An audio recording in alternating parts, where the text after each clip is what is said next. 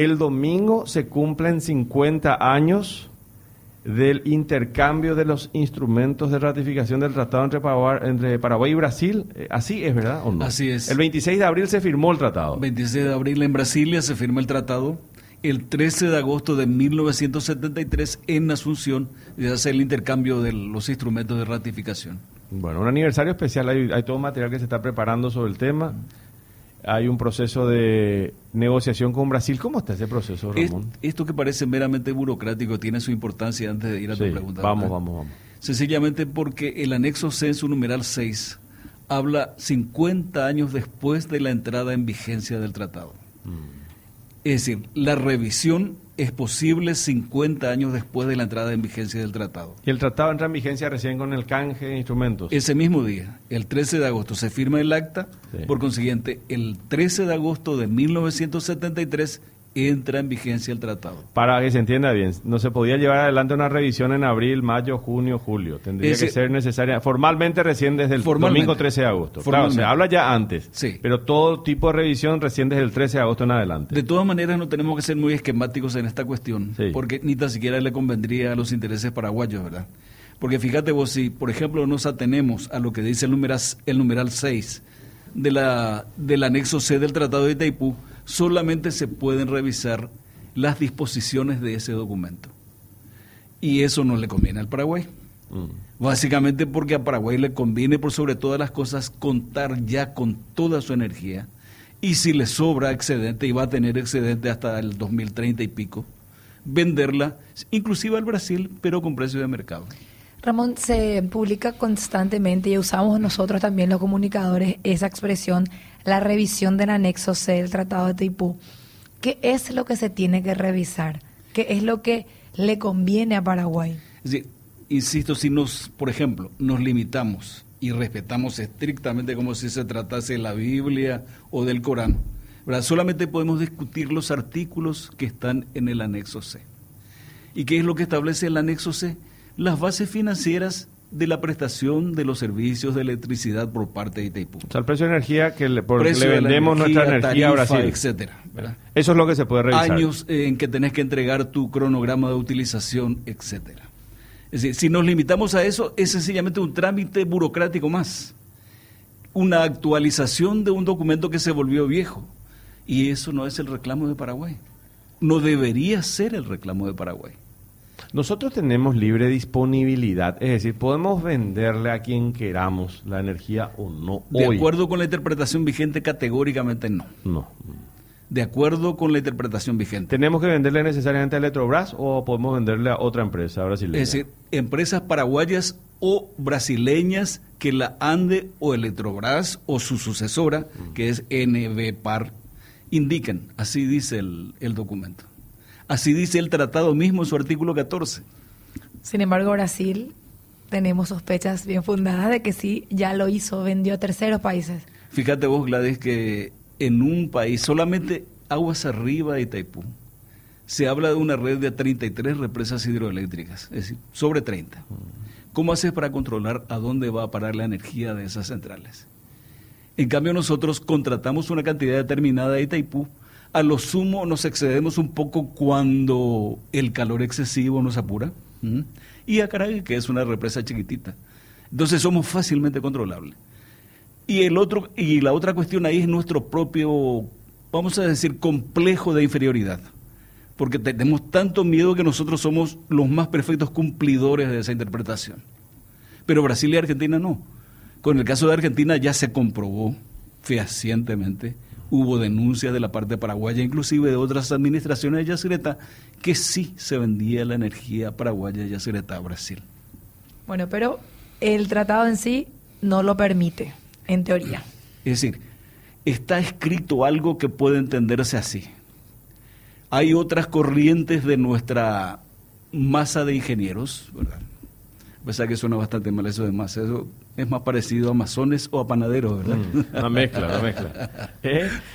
Es decir, estos ingenieros señalan que no hay ningún obstáculo, que es una cuestión de que el gobierno paraguayo asuma esa posición y lo ejerza.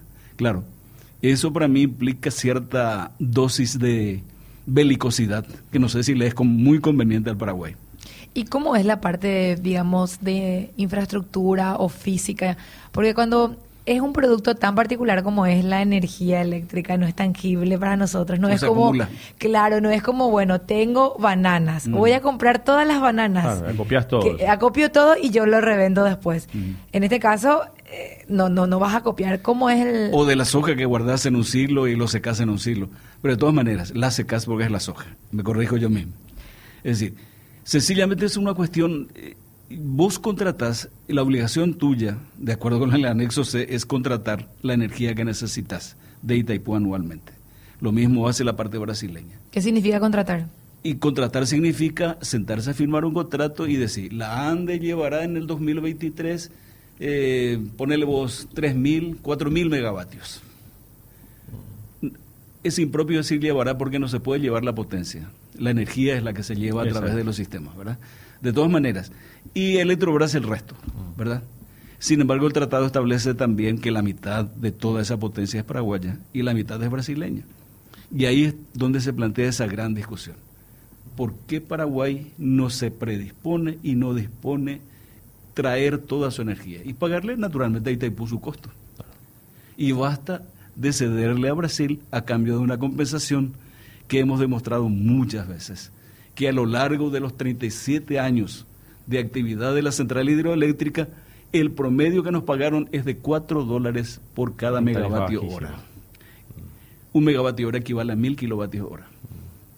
Así es que nosotros estamos pagando más que los brasileños o las empresas brasileñas que se quedan con nuestra energía en Itaipú. ¿Cuánto hoy Paraguay recibe eh, por la energía que le cede a Brasil a través de Itaipú y cuánto podría percibir de aquí en adelante con una buena negociación, una negociación razonable. Tengo unos datos acá que estuve compilando, ¿verdad? Y haciendo resúmenes de los del primer semestre del, del año 2023, del, del año en curso. Sí. Y fíjate vos, en promedio, ¿cuánto nos pagaron? Poco menos de 11 dólares el megavatio hora en los seis meses. ¿Y eso cuánto significa globalmente? Eh, si sumas en total es una cifra extra, eh, una perdón, una cifra extraordinaria. Enero a junio. Sí. Tenés que multiplicar esa cantidad por la cantidad de energía cedida en ese lapso y te da exactamente el monto. ¿Y podemos ponerle un número grueso? Sí, si vamos a 37 años. Sí. Tenemos una, una cantidad no, pero para, perdón, para tomar esta última etapa nomás, para decir, bueno, si en este primer semestre le estamos dando a este precio, en el segundo el concepto de compensación por cesión de energía nos pagaron 113 millones de dólares en estos seis primeros meses del año. Eso es compensación. Compensación, que es en definitiva el precio de nuestra energía. Otra cosa es royalties, que paga también Brasil y otra cosa es eh, resarcimiento por carga de administración. Totalmente. O sea, lo que nosotros percibimos por cederle lo que no usamos a Brasil son 113 millones. 113 millones recibimos, nos pagaron, nos pagaron. Sí, percibimos. Entonces, si dividís 113 millones por la cantidad de energía cedida, te da aproximadamente 11 dólares por cada megavatio hora o por cada mil Es la tarifa, digamos, que, le cobramos ahora. Esa es la tarifa de compensación que nos dan. Sí. Entonces, ¿Cómo puedes comparar eso? Y con los precios de mercado de la región. ¿Cuánto está pagando Brasil internamente? inclusive, mm. la, el acuerdo que tiene la ANDE con eh, Canmesa de Argentina para exportarle esa pequeña cantidad que le exporta diaria y mensual y anualmente, oscila entre 120 y 140 dólares el megavatio hora.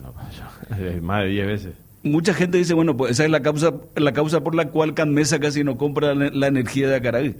Pero de todas maneras, si te fijas en el ámbito regional, depende mucho de la coyuntura, como todo precio de mercado. Mm. Puede llegar hasta 400 dólares en megavatio hora, como llegó ya en otras oportunidades. no ahora, sí. hace un par de años. Pero, perdón, Ramón, de 11 que, le estamos cobrando en promedio a Brasil, pasar a 400 es irreal. Eh, te digo, ese es el precio del mercado regional en tiempos de sequía y en tiempos de mucho frío. Pero tratando de jugar con un escenario un poquito más realista, hasta pesimista, ¿cuánto podríamos sacarle a Brasil en concepto de tarifa? tenemos que establecer el precio de mercado. Y si el precio de mercado en este momento es 85 dólares por megavatio hora, es 85 dólares el megavatio hora. Si es 120, tiene que ser 120. Porque estamos hablando de una cantidad extraordinaria. Si hago una multiplicación directa, no sé si es el caso, de 113 pasar, por ejemplo, a 700, a 800 millones de dólares en el mismo periodo. Te aporto un dato. Sí. Miguel Carter, que es un especialista eh, norteamericano paraguayo porque creció en Paraguay, hace un par de años que estudia el tema, incluso más. Él llegó a la conclusión después de haber estudiado cinco mercados de energía en Brasil, hizo un promedio de los valores vigentes en esos cinco mercados y concluyó que el Paraguay no recibió entre 1986 y el 2021 77.300 millones de dólares. Es decir, cambiar un poco la, pregunta, en vez de decir cuánto tenemos que recibir de aquí en adelante, es mirar hacia atrás cuánto dejamos de recibir por haberle dado casi a precio de regalo a Brasil en vez de cobrarle el justo precio que dice el tratado. No es, eh, no es, malo el, no es mala la propuesta que hace Gladys. De todas maneras, todos los ángulos pueden responder. ¿Cuánto nos pagaron por unidad? ¿Cuánto dejaron de pagarnos por unidad? Cuánto debió inyectarse en el Producto Interno Bruto paraguayo, cuánto dejó de inyectarse en el Producto Interno. Todos los ángulos están cubiertos. Yo, yo lo que planteo nomás es lo siguiente, está bien, eh, es muy válido eso de decir cuánto dejaron de pagarnos, eh, cuestionar, criticar. Yo lo que quiero imaginar es la condición que tenemos ahora, eh, siendo realistas, de percibir un monto de dinero mucho mayor y, en qué lo van a aplicar los que lo, lo perciban. ¿Sabe por qué? de alguna manera, ¿verdad? Recuerdo algo y dice que la gente se ríe de su picardía. Bueno, se parece una picardía porque estoy riendo. Claro, exacto. Te cuento. Yo le hice esa pregunta en una entrevista a Miguel Carter, acá para ABC. Sí. Y le digo, le dije yo, pero ¿y para qué queremos más dinero? Porque lo que vamos a incrementar acá es la corrupción. El patrimonio de los administradores. Y el surgimiento de nuevos, como dice, como dice varones. ley de Argentina, castas, de nuevas castas. ¿eh? Y él primero me mira, se saca los anteojos, después me mira otra vez y me dice, aún así sobraría dinero. Me respondió. aún así sobraría dinero. Es decir, aunque se robe un montón, como ya más o menos tenemos que tener previsto, igual va a derramarse al presupuesto eventualmente. Y hablando más de comparación con nuestro Producto Interno Bruto, Guille, y Ramón Audencia, siempre decimos esto es casi, casi dos veces nuestro Producto Interno Bruto. Son dos Productos Internos Brutos, 2020 y 2021. Eso dejamos de percibir. Lo de los 77 mil millones de Carter entre 86 y 2021. Así es. No, 35 es decir, para hacer sencillamente comparaciones. Sí, sí, Él incluso dice, eh, si se hubiese aplicado la suma correcta que hubiera recibido el Paraguay, hubiéramos tenido 10 años de desarrollo tremendo en Paraguay económicamente hablando. Pero eso ya esa, esa década se perdió. Esa ya es eh, llorar sobre la leche derramada o, hay una posibilidad con eso. o hay una posibilidad de, de reivindicar algo ahí. Eh, ahí está la cuestión fundamental. Sí. He visto que la gente de Itaipú Campaña Nacional, donde están los carneses, sí. y también de la Escuelita Patriótica, donde está Buriani y compañía, comenzaron una campaña ayer Reivindicando el resarcimiento, el resarcimiento. La, ah. la, reposición, la compensación de lo perdido. Es decir, ¿eso está bien o está mal? Bueno, la historia lo dirá, ¿verdad? Pero yo honestamente creo que la persona que es dañada de sus derechos tiene que reivindicarlo. Y además es un elemento, Ramón, que sirve también como presión en una revisión del anexo. Me claro que, sirve, sirve. Sirve, todo, todo suma. Así es. Porque es decir, espera un poco muchachos, paguen un precio justo, precio de mercado, ustedes 35 años no pagaron nada, acá están los números, estamos reivindicando esto. Es como un elemento que se mete como una cuña de presión allí. mil cosas en el caso de Itaipú que cuestionar. Por ejemplo, inclusive comenzando con los saltos del Guaira. La frontera no fue definida en ese punto. Y Paraguay demostró con documentos fehacientemente que el los saltos del Guairá estaban dentro del territorio paraguayo. Hoy los saltos del Guairá bullen debajo de la superficie del embalse de Itaipú. Claro, déjalo se perdió. Pero no se solucionó ese problema. En algún momento incluso vemos que los que habitan esa zona están reclamando otros derechos. Y eso puede extenderse de pronto a todo el Paraguay, ¿por qué no? Es decir, si un derecho fue dañado, fue pisoteado, ¿por qué no? el perjudicado tiene el derecho de reclamar. ¿Y por qué no irse a los tribunales internacionales si correspondiere? ¿Qué opinas de, bueno, qué opinas? ¿Qué información y análisis tenés sobre Justo Zacarías Irún? Ahora va a ser él el director paraguayo. Él ya fue. Sí, por eso digo. Eh, y además, además, el que va a llevar adelante es Santiago Peña la negociación. Y la revisión. Yo personalmente. mira, si es que miro la experiencia en Itaipú, en el 2008-2009 comenzó un equipo de técnicos a negociar con el equipo de brasileños. Y ahí quería hacerte sencillamente también una acotación. En el 2008, Lugo sube por primera vez una persona que, dice, que dijo no ser político, que dijo no ser colorado, gana la, presidencia en Paraguay. Su plataforma básicamente se basaba en reclamos paraguayos en Itaipú. Por consiguiente, estaba obligado a llevar adelante las tratativas sobre los reclamos paraguayos y sin que se fijase fecha alguna o que estuviese fijada fecha alguna, comenzaron a negociar en aquel momento. Eso significa que no necesariamente tiene que estar establecido en el tratado, señores, comiencen a revisar por qué está establecido en el tratado. Depende mucho de las dos partes y depende mucho de la fortaleza y de la decisión de la parte afectada, de la parte reclamante. Entonces, Continuando un poquito con la pregunta esa, yo honestamente nunca confié en las administraciones coloradas, ni de Itaipú ni de Yacyretá. Y en el caso de Justo Zacarías, las compañeras de Ciudad del Este, corresponsales, estuvieron publicando una serie de cuestiones que francamente no lo demeritan. Francamente lo dejan como un blanco. Honestamente, yo no confío en esa, no confiaré en esa administración y seguramente seguiré sosteniendo la misma posición crítica hacia él. En el caso de los otros consejeros, el consejo es un organismo bastante mm, sui generis, en el caso de Itaipú y Yacyretá. Si uno quiere hacer una, una, comparación para que se entienda, es una suerte de legislativo dentro de Itaipú. Y el directorio ejecutivo es el ejecutivo. Y el comité ejecutivo en Yacyretá es el ejecutivo. El consejo es el que dicta y establece las grandes líneas que tienen que seguir los directores y consejeros. Ahora, la designación acá en Paraguay siempre se tomó, honestamente, no sé, sencillamente en broma o sencillamente eh, para satisfacer las ambiciones de sus correligionarios. Acá siempre se dio como una compensación por la gestión que tuvo el hombre en las elecciones anteriores. Y te pongo el ejemplo de los consejeros de, de Itaipú nombrados por el gobierno de Ignacio Lula da Silva. Cinco son ministros el representante de la Cancillería es nada, nada más y nada menos que el jefe de Itamaraty. Del más alto nivel, para mostrar la prioridad. Como consejero está el ministro de Minas y Energía. No estamos hablando del viceministro de Minas y Energía, Directamente. que acá es una dependencia de obras públicas. Allá es Ministerio de Minas y Energía. Cinco ministros en el Consejo de Itaipú.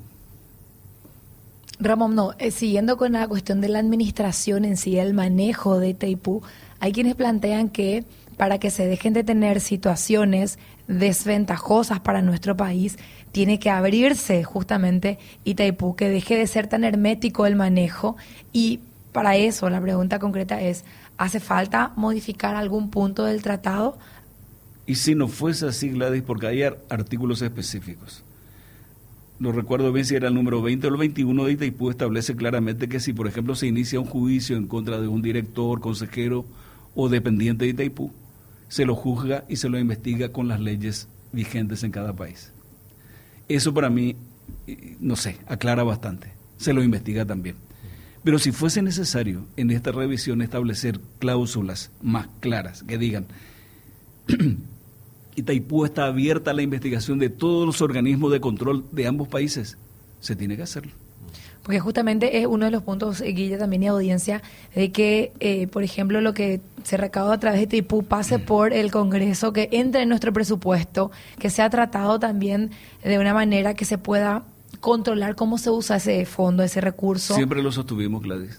Siempre lo sostuvimos. Yo personalmente, y obviamente adhiriéndome a la posición editorial de ABC, incluso llegamos a cuestionar la decisión de un director que era más amigable que otros, cuando decidió que los aportes de Itaipú, no me estoy refiriendo a ni royalties, ni compensación, ni nada por el estilo, sino los aportes habituales de Itaipú, que son conocidos como gastos sociales o inversiones sociales, fueron canalizados hacia las comunas porque las comunas, por lo visto, yo no conozco bien esa parte, tienen mayor autonomía. Entonces, optaron por canalizar esos aportes hacia, qué sé yo, una municipalidad, con sus organismos de administración, como todos conocen. Entonces, lo que pretendo, lo que todos pretendemos es que ese aporte se explique perfectamente bien a, dónde se destina, cómo se destina y que intervenga en el control, que intervengan todos los organismos paraguayos, sea el Congreso, sea la Contraloría General de la República. Claro, eso, a propósito de la pregunta inicial de Guillermo de qué se puede esperar en el futuro si tenemos mayores ingresos, de cuántos eh, millones estaríamos hablando, pero sobre todo es cómo ejecutar, ¿verdad? Así como Habla las cosas, eh, yo honestamente no le veo posibilidad de cambio. Yo creo que se va a seguir la misma política, no solamente porque Mario Abdo Benítez en su discurso de, de rendición de cuentas del primero de julio hablaba del acuerdo tarifario que permitiría al Paraguay un ingreso adicional de dos mil millones de dólares en los próximos cinco años. Y se, está, se estaba refiriendo a la práctica que ellos sencillamente lo adoptaron como si fuese lo más, lo más normal del mundo. Él habló de que gracias al último acuerdo tarifario con Brasil, Paraguay ingresó más de 400 millones de dólares a su presupuesto. No tiene ninguna relación con compensación, no tiene relación con los beneficios de ANDE, no tiene relación con los royalties. ¿Es tarifa directamente? Es, no, es el gasto social. Ah. Es el gasto social que se deriva naturalmente, se carga sobre el costo de Itaipú pero no entra dentro de esos canales establecidos en el tratado, que decía compensación, royalties, resarcimiento, etcétera. Ah, bueno, entonces no hay que esperar mucho, decís. Es, yo honestamente no espero. Mm. Incluso hasta este momento no me queda muy claro qué es lo que va a hacer este señor, que va a asumir el 15, la próxima semana. No me queda claro.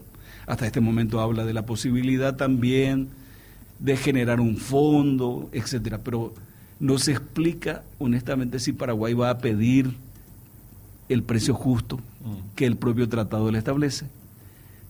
No se explica si Paraguay va a disponer de toda su energía. No se explica un montón de cosas, si va a haber resarcimiento. Nada, nada de eso. Honestamente no me queda claro. Bueno, seguiremos preguntando qué es lo que nos queda es lo que nos queda hacer. Ramón, querido, muchísimas gracias por tu tiempo, como siempre. Eh, buen retorno de las vacaciones. Te descuidamos un poquito. Y el domingo estamos con algo especial, entonces. El domingo, sí.